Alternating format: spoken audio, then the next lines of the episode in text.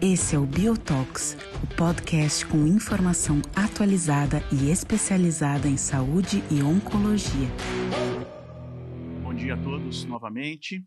Eu sou Igor Morbeck, médico oncologista no Hospital Sírio-Libanês em Brasília. Eu tenho aqui ao meu lado meu amigo especialista, Dr. André Sassi, diretor do Grupo Sonho de Oncologia em Campinas. Uh, we have a pleasure to be here today. Dr. Petros Grivas. Pet Dr. Petros Grivas will discuss some important abstracts in urothelial cancer. Uh, he is a medical oncology from Seattle Cancer Center, and he is associate professor from University of Washington as well, and clinical director of the GU program in the same university. So welcome, Dr. Petros. Thank you for your participation today. Bom dia. Uh, thank you. Obrigado. Uh, thank you so much for having me. And uh, it's a pleasure and honor to be with you today. And hopefully we'll see you in person again soon. Thank you. Uh, nós vamos começar então essa discussão. Uh, a discussão vai ser feita inicialmente pelo Dr. André Sassi, que vai então pontuar dois abstracts que nós selecionamos, né? E na sequência, o Dr. Petros Gribas vai entrar para discutir esses abstracts. Então depois eu vou terminar com novas discussões com outros dois abstracts. André, por favor. Perfeito. Obrigado, Igor. Great Petros, I will present my my points in Portuguese, but you can see the, the slide in English, so we can discuss later. Uh, Sounds great. Thank you for sharing with us your thoughts. Bom, uh, a gente selecionou quatro estudos, eu vou apresentar dois, depois o Igor uh, fala dois, a gente vai separar essas, essas discussões até para dar mais tempo, mesmo para a discussão de cada um. É, os dois primeiros estudos. Deixa eu botar na tela isso. A gente vai discutir é, sobre tumores uroteliais uh, e dois estudos que foram considerados importantes pela, pela seleção, pela, pela, até pela organização da ASCO-GU. Uh, ah, e eu confesso que eu fiquei é, bastante desapontado com as expectativas que eu tinha para esse congresso presencial. Obviamente foi muito bom estar com, com, com todos presencialmente, foi bom assistir os, os, as apresentações, porém a, a, a, a, qualidade ou a qualidade da evidência, não obviamente os estudos são bem conduzidos e tudo, mas a qualidade da evidência final e aplicabilidade para os nossos pacientes eu achei é, bastante questionável. Mas enfim, a, a, gente tira algumas informações e isso que a gente vai apresentar. O primeiro é do estudo Trophy é, é, U01, que é uma das cortes de um estudo é, maior, a corte 3, que é o estudo que avaliou sacituzumab govitecan em combinação com pembrolizumab em pacientes com câncer urotelial metastático que progrediram após cisplatina. Então a gente, um, os, os, dois é, estudos que eu vou apresentar aqui, os dois são é, anticorpos conjugados uh, antineoplásico e esse sacituzumab especificamente é um anticorpo que tem um alvo no TROP2. Ele foi bem estudado já em câncer de mama triplo negativo, e ele tem uma, uma ação quimioterápica é, também importante, é, que tem o, o seu payload é, é, anexado, né?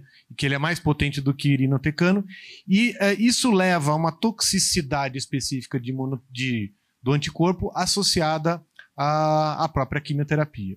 Então, como eu falei, esse é um estudo que é um estudo de fase 2 de várias cortes, e aí, uh, os dados apresentados foram de uma corte específica, que uh, no desenho eram planejados até 61 pacientes com câncer uh, urotelial metastático que tinham progredido. Outras cortes selecionavam pacientes em situações é, específicas diferentes é, e, e, vão ser apresentados ou foram apresentados em momentos também diferentes. mas 61 pacientes foram selecionados para tratamento em combinação com, com com um sacituzumab govitecan e pembrolizumab. Uh, e o desfecho primário, o endpoint primário, seria sobrevida, é, taxa de resposta global, e os secundários seriam sobrevida global, livre de progressão e tolerância. Uma questão específica foi que, é, primeiro, foi avaliada em fase 1 a dose é, alvo de, do SG, da, da droga em estudo, é, e 41 pacientes foram, foram incluídos nesse estudo é, para avaliação de, de, de, dessa resposta final. Uh, nesse estudo, também, fase 2, com um número pequeno de pacientes, uh, a, a hipótese para definir que o estudo seria positivo era de que 13 respostas ou mais fossem observadas dentro desse N pequeno. Se não tivessem 13 respostas, o estudo seria negativo. E o que se viu de resposta foi que 14 pacientes responderam.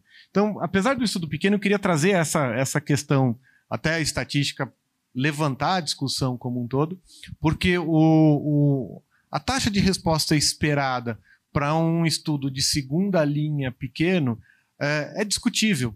Qual é o benefício que a gente espera? Como, qual é o desenho ideal de estudo? E o que, que a gente consideraria realmente uh, um estudo ou um, uma estratégia de tratamento que mudaria a perspectiva dos nossos pacientes. Então, 34% de taxa de resposta objetiva foi o, o, resultado encontrado.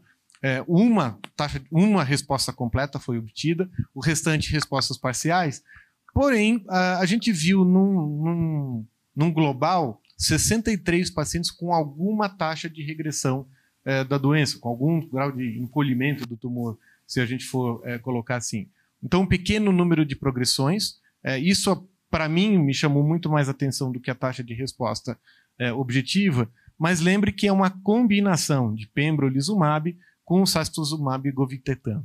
E eu acho que a gente precisa colocar em contexto com outros estudos é, que já foram feitos em segunda linha, em pacientes selecionados é, após falha de platina, e é, esse é um grande ponto. Chamo atenção aqui para a questão de toxicidades é, associadas ao tratamento. Então, tipicamente vistos com, como com quimioterapia até convencional, vamos colocar assim. Então, diarreia, náusea, vômito, neutropenia, anemia, leucopenia, fadiga, astenia e alopécia. Então, assim, acontecem é, toxicidades e não, a gente não é porque é um anticorpo conjugado à droga que a gente espera alguma coisa muito diferente. Uh, uma das discussões que eu gostaria que o Dr. Petrus uh, alinhasse com a gente e colocasse as expectativas também é a questão de colocar em contexto esses resultados uh, em frente às outras opções de tratamentos para pacientes com, com falha da platina, de esquemas baseados em platina. Qual é o valor real de um estudo positivo fase 2 pequeno? Qual que é o significado de uma taxa de resposta alta, além do esperado numa, na nossa prática clínica, nossa, nossa tomada de decisão? E, especialmente, a questão de toxicidade esperada e qualidade de vida. É, a gente é, também viu que toxicidades com pembrolizumab não foram tão relevantes no estudo, isso pode ser discutido, mas é uma questão muito importante. O segundo estudo que é, entra na discussão e, e o desenho talvez é, não é na mesma situação clínica, mas é um desenho também até é, é, parecido pelo tamanho, pelo impacto clínico. E também é um anticorpo conjugado à droga, só que esse é um antinectina 4, é, que é o é, enfortumab vedotina, que foi é, estudado em monoterapia, não foi associado, dessa vez foi monoterapia, em pacientes com câncer de bexiga músculo invasivo, mas que eram inelegíveis à cisplatina. Também é uma corte única, uma apresentação de uma corte específica de um estudo maior, fase 2. É, e é, esse estudo também selecionou uma, uma, uma, uma situação clínica muito específica com um número até pequeno de pacientes. Então, pacientes que eram inelegíveis à cisplatina, com T2 até T4A N0, é, sem nenhum caso de, de, de tumor urotelial alto, então era câncer de bexiga mesmo, é, e receberam três ciclos de EV é, neoadjuvante e depois seguido de cistectomia radical. Uh, esse estudo me chamou a atenção pela seleção de pacientes, grande maioria dos pacientes com ECOG zero, apesar do critério de inclusão ser 0 a 2, e eu esperava pacientes inelegíveis à cisplatina como provavelmente sendo mais debilitados, e não eram porque a grande parte dos pacientes que é, foram inelegíveis à cisplatina era por causa da, do, do clearance de creatinina é, é, é, entre 30 e 60, mas uma boa parte, quase metade dos pacientes foram incluídos somente por perda auditiva. Então isso acaba não sendo a nossa classificação clássica de inelegível à platina quando a gente olha no consultório e olha para o paciente para definir isso. Então, acho que isso é importante, especialmente por conta da toxicidade. É, a taxa de resposta é, com, patológica completa foi significativa. Oito pacientes é, no total de 22 selecionados nessa corte, tiveram uma resposta patológica completa, então 36%, e um downstaging foi obtido em 50% dos pacientes, 11 dos 22. Mas lembrem que eram pacientes, não, não foi incluído nenhum paciente com linfonodo positivo, e eram pacientes com T2 até T4. É, de uma maneira geral, a toxicidade também foi grande, é, significativamente é, é, alta para os pacientes. Então, fadiga, alopecia, disdiosia, diarreia, náusea, típicos de quimioterapia. É, três mortes aconteceram, é, duas associadas a, ao procedimento cirúrgico, a cistectomia radical, e uma insuficiência renal aguda. A discussão, e aí eu já abro as duas, é muito parecida, né? A, seleção de pacientes não elegíveis à platina para quimioterapia para tratamento neoadjuvante, eu acho que ainda é um desafio, porque é, é, uma, é uma população muito heterogênea. E, de novo, como na outra, qual é o valor real de um estudo positivo, é, pequeno, fase 2? Qual é o significado de uma taxa de resposta alta na clínica prática, na, na, na prática clínica? E é, se as, a qualidade de vida e toxicidade importam nesse momento também na neoadjuvância quando a gente está buscando a cura. So, uh, Petrus, hi again. Uh, I, I, my, my worries about these studies were uh, basically because of the size of the, the, the, the courts, the, the, the small number of patients included, the benefits that we don't know if they are real benefits, provide real value for our patients and how how can we uh, put this in our clinical practice or in our minds to plan some strategy for our patients? Thank you so much. Obrigado. These are great questions. I agree with you totally. Both of those studies, I would say, are very important, but are not practice changing, are not influencing our practice today. I think the value of those studies are to support further trials evaluating these antibody drug conjugates in advanced or localized urothelial cancer. For example, I will start with uh, the Trophy U01 cohort 3. As you mentioned, uh, in the uh, setting of platinum refractory disease, and especially patients with low response rates to prior platinum and very short time between the end of platinum chemotherapy and progression. So very difficult to treat population. These are the patients who have trouble, right, how to treat. The response rate was 34% and about two thirds of the patients uh, had reduction tumor size. Uh, so very encouraging. Uh, the toxicity profile was, uh, as you said, notable, but manageable and the combination was feasible. However, this is a single arm study with 41 patients and cannot influence our practice yet. But in my mind, that because of the patient population, it makes me think that the combination needs further investigation. The question is where you go next. Where do you go as your next step? Do you do a randomized phase two trial in the second line setting, like the cohort three? Do you go a step earlier? Do you go to the first line setting and you do a study there? Uh, do you think that the response rate you get is enough or not? And we have discussions right now with the company and other investigators about it. Uh, similarly, in the, uh, the, data from Dr. Petrylak in the new neoadjuvant enfortumab vedotin cohort 8 of the EV103, I think it's a small study, 20 patients. Uh, it is promising in terms of the uh, pathological complete response rate and downstaging, but definitely cannot influence practice. But I think it lends support uh, to three ongoing phase three trials in the neoadjuvant setting. Uh, the uh, keynote B15 uh, with Pembro EV in cisplatin eligible patients, the Keynote 905 in cisplatin eligible patients. And there's a third trial called Volga, which is evaluating enfortumab vedotin uh, durvalumab tremelimumab.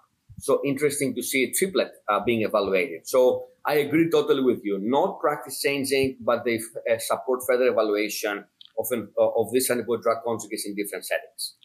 Ah, great. Uh, Petros, uh, Dr. Sasse raised a question about the Platino eligibility criteria. Uh, in your practice, a practice question actually, uh, which uh, which criteria do you recommend for your patients uh, in terms of eligibility for platinum therapy? That's a great question. So I will start by answering um, uh, your question for cisplatin specifically, because uh, I can comment also on the so-called platinum, cis and carbo eligible. But for cisplatin, I think most of us use the Galsky criteria. And it's interesting because the Galsky criteria were developed back uh, 2011 based on a survey that Matt Galsky from Mount Sinai sent uh, in other colleagues.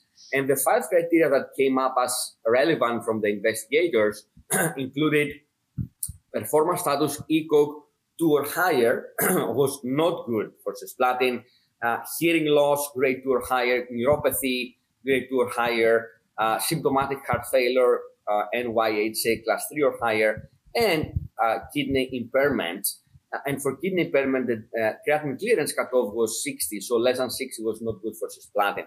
So we use that criteria. However, uh, there in my practice, uh, in the absence of a trial, if someone is a good candidate for cisplatin otherwise, I may give cisplatin even with a creatinine clearance 50 or higher, and I may sometimes, depending on the case, may split the cisplatin dose on day one and day eight, if, for example, I give GemCis. So it depends on the case. Of course, there are some other, you know, potential factors taken into account. You know, if someone is, you know, has very bad COPD on oxygen at home, right, cannot walk a lot. Of course, this probably ECOG PS of two. Uh, but you know, you take into account nutritional factors. You know, someone who um, has, you know, significant other medical comorbidities, very elderly patients. You know, but age by itself is not a criterion what I call chronologic age. A number is not a criterion, but it's a physiologic age, right? You know, in the context of other medical conditions uh, are relevant factors. And of course, you know, nutritional factors, social factors, you know, support, they need to be compliant. They have to be reliable to come to the cancer center, go to the emergency room uh, if there's um, any side effect. So all those factors are taken into account. And now we're working here at the University of Washington with Dr. Sutka and others to, to uh, evaluate and develop some more objective tools to evaluate fitness and frailty and resilience of patients. So, but more work to be done. But the short answer is we use cisplatin uh, uh, based criteria based on Galsky and all. For platinum, cis and carboplatin, uh, that's a longer discussion and uh, it applies mainly to the metastatic disease first line setting. You know, because in the US we can use Atezo or Pembro for platinum, cis, and carbo unfit patients uh, in the frontline setting regardless of PD-L1. And the question is how we define this cis and carbo unfit. And Dr. Gupta from Cleveland Clinic is leading an effort, uh, and we're having a call next week to discuss this definition. And we need to have a consensus, right? For example, we had an abstract at ASCO 2019, GU ASCO actually, 2019 symposium and the factors that were relevant uh, to some of the investigators uh, for uh, platinum ineligibility, meaning cis and carbo not fit patients, including an ECOG PS of three, peripheral neuropathy, uh, I think it was grade um, uh, three or higher. Um, it was creatinine clearance below 30 and ECOG PS of two plus uh, creatinine clearance below 60. but we're going to discuss more about this cis and carbo ineligibility criteria, more to come on that.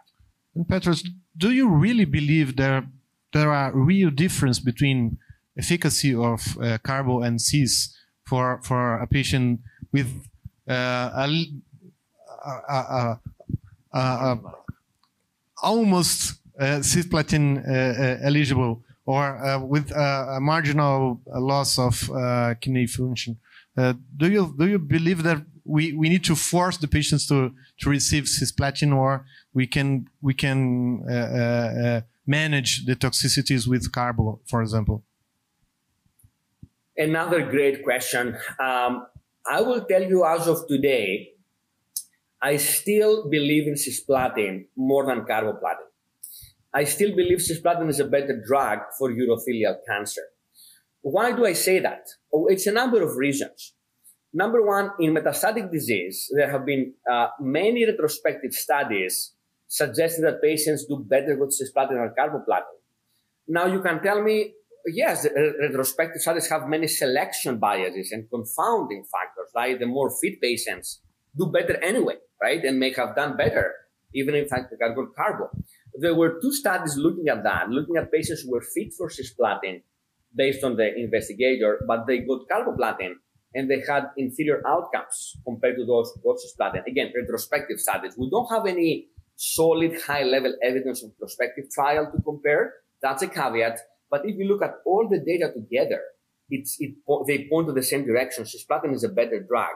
And also in the, the uh, this is metastatic disease, but also in the neoadjuvant setting, we have level one evidence of cisplatin-based neoadjuvant chemotherapy, right? From the EORTC MRC trial in Europe, from the SWOG 8710 in the US, and the meta-analysis. But we do not have, and I have been part of, of that trial, we do not have enough data of evidence of benefit with carboplatin in the neoadjuvant setting. So putting all the data together, I would say that uh, I still try to give cisplatin as much as I can.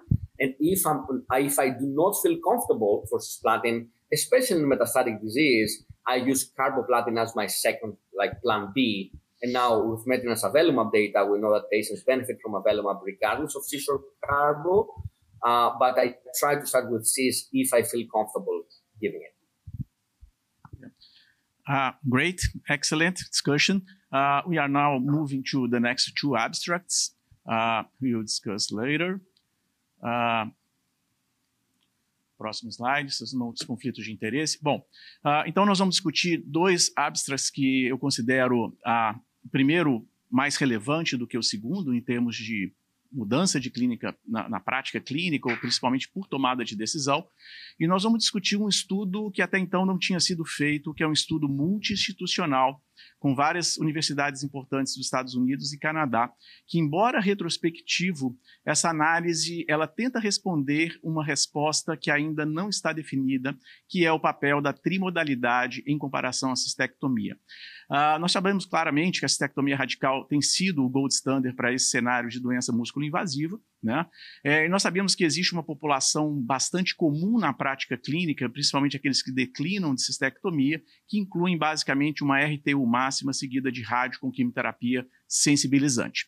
E claro que para esse cenário de pacientes, onde a gente já tem séries retrospectivas, a maior delas é o banco de dados do Mass General Hospital, que mostram que existem pacientes candidatos realmente que são os melhores candidatos para essa abordagem, que são aqueles pacientes com tumores únicos, maioria deles T2 ou T3, que não têm ou têm uma mínima hidronefrose, que não tem um componente in situ associado, ou seja, uma doença heterogênea toda a bexiga, que tem um tumor único menor que 7 centímetros, que consigam fazer uma RTU máxima e que tenham uma boa capacidade vesical. Essa análise retrospectiva contou com mais de 700 pacientes, todos eles T2 a T4 com N0, e eles foram então randomizados né, para um grupo maior para a radical versus então a trimodalidade. Então essas são as características já descritas e os, as metodologias estatísticas desse estudo.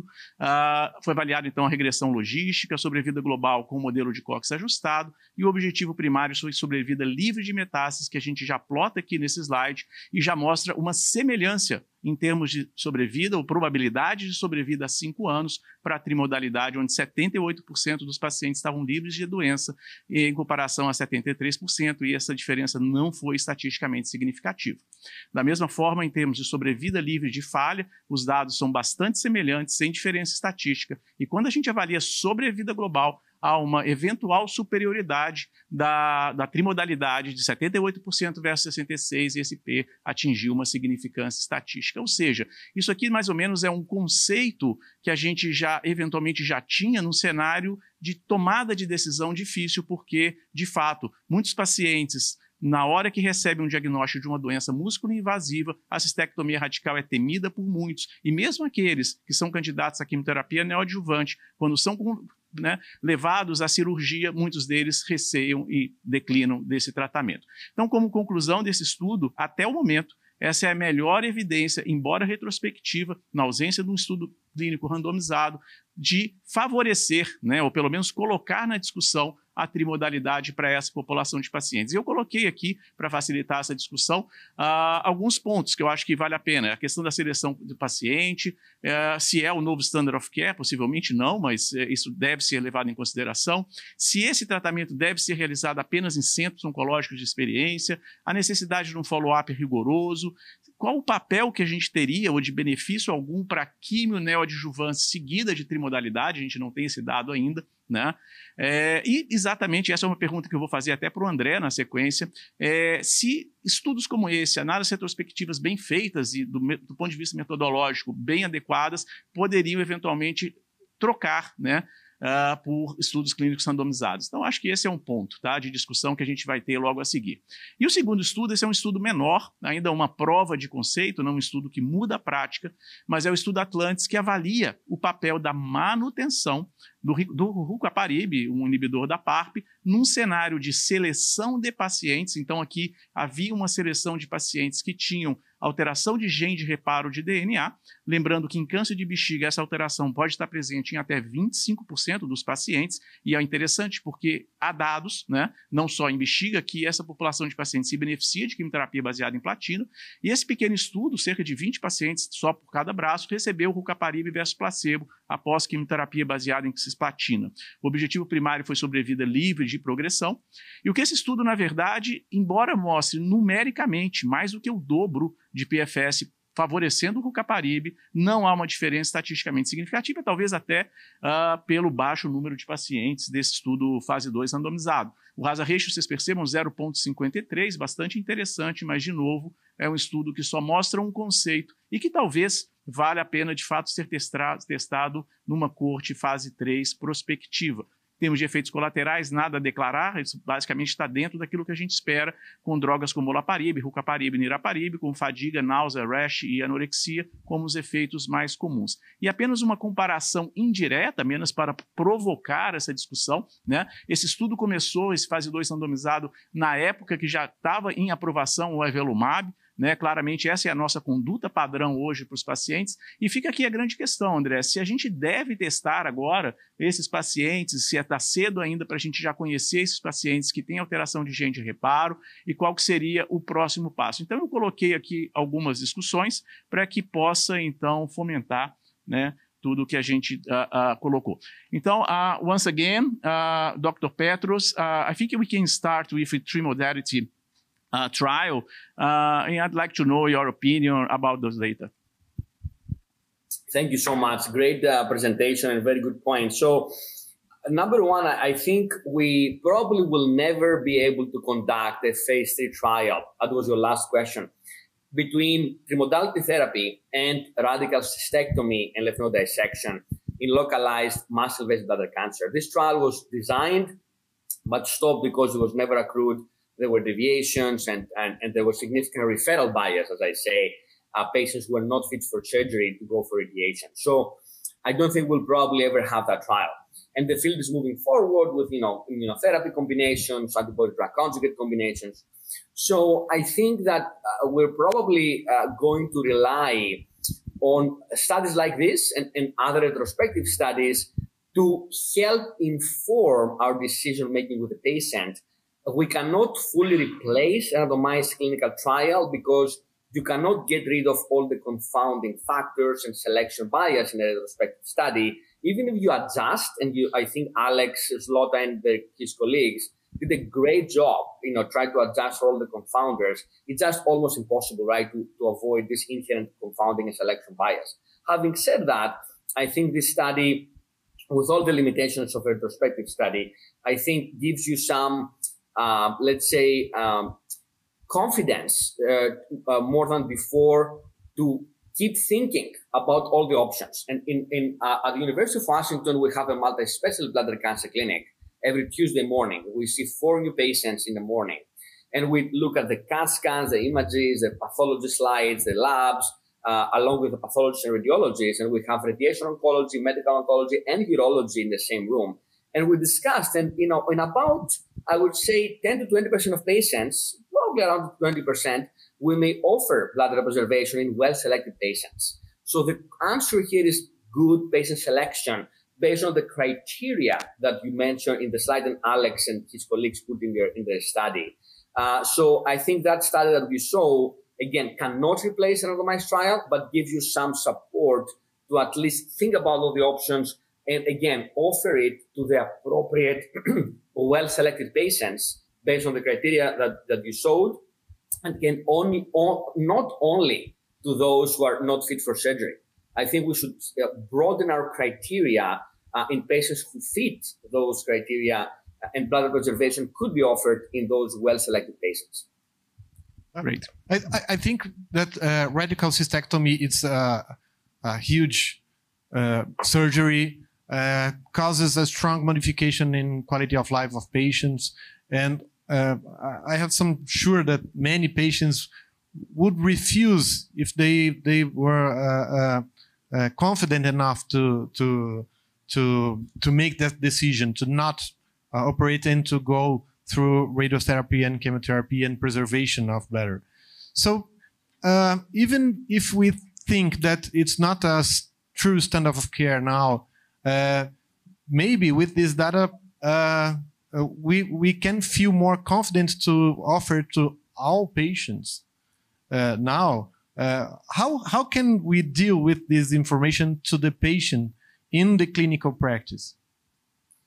That's a great question, and I, I think you know your point is important that you know radical cystectomy is, is life changing. Having said that, I think most patients should and will receive radical cystectomy and pelvic lymph node dissection, ideally uh, after neoadjuvant cisplatin-based chemotherapy, if they can, if they're fit for cisplatin. Uh, I think it's a matter of uh, uh, discussion with the patient and very careful review of the criteria. As you pointed out, smaller solitary tumors away from the trigone, you know, not causing significant hydronephrosis or at least no bilateral hydronephrosis, um, as you showed in the slide, you know, not extensive or diffuse carcinoma in situ, um, um, very good bladder cancer fu- uh, function and capacity. Um, you know, uh, I would say uh, the, the question is variant histology, and variant histology makes you nervous sometimes for radiation, but we don't have good data about variant histology. Uh, I would say all those factors, you know, and patient preference should be taken into account. Um, I think uh, we, it, the bottom line is we should think about well the patient, the patient phenotype, who could be a candidate, and if the patient is a good candidate for trimodal therapy, we should discuss in a balanced way both surgery and trimodality therapy because in some places trimodality therapy is not even discussed you know in those fit patients uh, for uh, for TMT. So I think this study maybe will increase the proportion of providers um, who actually discuss as an option with the patient and put it in a balanced you know discussion. Uh, there are some other patients who do not meet that criteria and they're fit for surgery and they will go for surgery.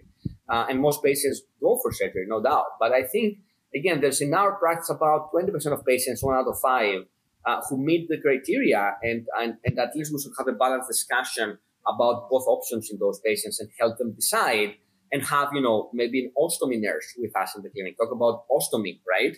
After surgery. Talk about the potential side effects of each approach.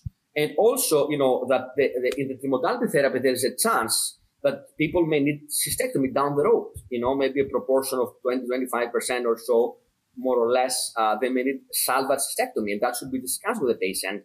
And technically, that may be more difficult after radiation, but it's feasible. It can be done. Uh, and also, of course, if someone has locally recurrent disease, the quality of life could be impaired if the bladder is in place and they develop uh, crippling symptoms. But on the other side, many patients may be uh, having very good bladder cancer free survival with chemotherapy therapy. So again, I think it's the study. Uh, I think uh, increases our horizon and and makes us think that in properly selected patients, we should discuss both options in a balanced way and not only one option. Great. Uh, and how about the patient population who received uh, neoadjuvant chemo and then declined after six cycles, for example, of surgery, and then uh, we move to, to modality, for example? Uh, uh, what do you think? you can have better results with NeoEdge plus uh, conservative procedure? That's a great question. So going back in time, I remember the EORTC MRC trial in Europe. They did neoadjuvant chemotherapy with MVC, and then the patients could go for radical cystectomy, lymph node dissection, or uh, radiation as, as a definitive therapy. And, and that trial overall was positive for the benefit of neoadjuvant chemo. Having said that, I think that patients who get neoadjuvant chemo uh, usually go for surgery. And in my mind, the, the, the route is either trimodality maximum TURBT and concurrent chemoradiation, trimodality therapy in well-selected patients, or cisplatin-based chemotherapy neoadjuvantly followed by radical surgery. Uh, we uh, we do not have good data uh, so far. Uh, we had two small studies that were negative in the past. Uh, at least one that was negative in the past, looking at neoadjuvant chemo with two cycles, followed by TMT, chemotherapy therapy, and that study was negative, so no benefit with neoadjuvant chemo. However, this was probably um, not, um, um, I would say, uh, very informative because many patients uh, had toxicity with chemotherapy, died early, uh, and I think we need a new study in the modern era to answer that question of neoadjuvant chemo, yes or no, before chemotherapy therapy. We don't have good data. In the absence of data in our center, we do not offer neoadjuvant chemo before chemotherapy therapy, but I know some others do, for example, in Canada, and we don't have good data to guide us. Uh, that's a different scenario. What you're asking is you start with a goal to go for surgery, radical cystectomy, and you give neoadjuvant chemo, and the patient changes their mind, right, after chemotherapy. What do you do? And, and, and that's a tough one. So I talk to the patient along with a urologist, the ostomy nurse, and we also give them resources about the Bladder Cancer Advocacy Network, BCAN, Beacon. Uh, this is a group of uh, a patient advocacy group uh, that actually can have support lines and they can talk to patients in a survivor uh, uh, to patient manner. They have support groups and tell the patients how life is after cystectomy so they can have more information to make an informed decision. Uh, and we also may connect them with other patients and say, hey, talk to this patient. He had cystectomy or she had cystectomy. See how life is afterwards. Some people, they get, uh, they, they agree to do it after that. If the patient still declines cystectomy despite all the efforts, then the discussion is if there is no metastasis, you have localized disease with curative intent, can you do radiation? And that, in that we have done that before. Uh, you know, if they decline surgery after chemotherapy, we have done radiation. And if the patient is fit enough, we add some radiosensitizing chemo in that setting. So we do chemo radiation, you know, in that context for patients who decline surgery uh, after neoadjuvant chemo. And we have, some, some, have seen some variable results. Um, the, the last comment I have is there have been uh, three interesting studies looking at patients who got neoadjuvant chemo and then uh, based on the presence of clinical complete response and maybe mutations in, in DNA repair genes, they may potentially be either observed or do intravesical therapy for non-muscle invasive disease or cystectomy or chemotherapy therapy. And this study was a retained study at Fox Chase by Dr. Plimack and Dr. Geynisman and others. And there was another study by Dr. Galsky with GemCis Nivo. The bottom line is right now, the data look promising for this approach, but are not ready yet. Meaning, if someone gets an neoadjuvant chemo, ideally, the goal is to get them to surgery. And we try to, you know, uh, have this dialogue with the patient to, to continue the initial plan. But I think the future, five, ten years from now, we're going to have more trial data to evaluate whether it's safe or not to save the bladder after neoadjuvant chemo for those with clinical complete response and relevant mutations. We're getting there, hopefully in the future, but we're not there yet. So for now, we usually follow the standard of care. And those who decline uh, a radical cystectomy, we may default radiation, maybe with some radiosensitizing chemotherapy in that case, and do follow up. Okay. Uh, before I move to Atlantis, a quick answer. Uh, for those patients who receive trimodality therapy, any role for adjuvant nivo? Great question. Very good. I knew that you would ask that. Uh, the short answer is no. We, we don't have this data yet. Uh, it's interesting question. I think it, it merits its own trial. Uh, however, I want to point out there are actually two uh, important phase three trials with bladder preservation. One is called SWOG NRG 1806. The other is KEYNOTE 992. These trials are taking patients with maximum TURBT. They get concurrent chemoradiation with or without atezolizumab and there's some, some maintenance atezolizumab afterwards, nine doses total for the SWOG NRG 1806 trial, and pembrolizumab is the uh, addition to chemo RT for the Keynote 992 trial. So those two trials will have some component of checkpoint inhibition that continues for a few doses, I think about six months or so after you finish chemoradiation. So these trials will give you some answers there. But until we have those trials uh, resulted, the short answer is for now, if someone finishes chemo RT, I'm not using yet nivolumab because it was a different setting after surgery. So I'm not using it as of now. Okay, our last question. Uh, what's your thoughts about the PARP inhibitors uh, in urothelial cancer? What's the, the future role of this? That's a very dear uh, topic for me. Uh, I will try to keep my answer short because it's a very, very important topic. So the short answer is the data have not been promised, have, have not been convincing so far. Uh, if you look at all the trials that we have done, uh, there is a signal though. Well, we have to find the signal and we, who are the patients? What is the biomarker to select our patients for PARP inhibitors, right? So uh, let's start with, you know, you think about the existing trials, in the neoadjuvant setting, we had the neoadjuvant durvalumab olaparib, the NEODURVARIB trial, which was presented, I think, uh, one or two years ago at ASCO GU. Uh, pathological complete response rate was promising, but it was single arm study. Again, back to your question, we don't know the contribution of PARP inhibitor to durvalumab neoadjuvantly. It was experimental, but single arm.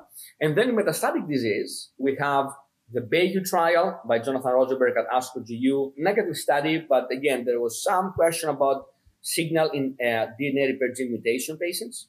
And then you have the, the Atlantis that you mentioned, uh, interesting, uh, that showed uh, some notable difference in median PFS in those with DNA repair gene mutations, but small sample size and not well powered. And then you have, you know, in platinum refractory disease, the Atlas trial that I had the chance to co-lead uh, uh, with Dr. Chowdhury and others, and we published that uh, in BMC Cancer. And uh, um, it was a negative trial, about 97 patients, platinum refractory. We saw no, we saw no responses, but we did not select our patients, right? And then you have the also the uh, Bayou trial that we did with Tom Powles and others that was durvalumab olaparib, about 36% response rate in platinum refractory in selected patients based on DDR mutations. But again, you don't know durva alone or the combinations a role. And then you had the negative maintenance trial with the MEET-URO uh, with niraparib in the maintenance setting, not selected, I think, patients, it was negative. So bottom line, the PARP inhibition story so far has been underwhelming. Uh, we would ex- have expected more. However, and there's no role right now in practice. However, I still believe there is a proportion of patients, small, who can benefit. Who are those patients? Who are working on it. So maybe patients with germline mutations in DNA repair genes or somatic mutations with loss of heterozygosity in the other allele uh, and HR deficiency, homologous recombination deficiency. So, for, so my take home is no practice changing for now. We have to work further on the right biomarker select the patients, and maybe we have to go before patients become platinum refractory, maybe in the front line or in the maintenance setting, maybe the way to go because maybe there is some resistance uh, overlap between platinum and PARP inhibition, and that's a hypothesis, uh, but uh, but we still have work to do there. Okay, great. Uh, if, unfortunately, we finished our time. Uh, we'd like to thank you again. The great discussions. It was a pleasure, and hope you see soon. Preferably so here in Brazil. Yes. oh, obrigado. I, am looking forward to seeing you in Brazil. Thanks for having me. And uh, I get very enthusiastic about urothelial cancer. So I, I want to share my thoughts. And um, some of the answers were long, but I hopefully covered uh, all your great questions. Okay. Thank you. Thank you.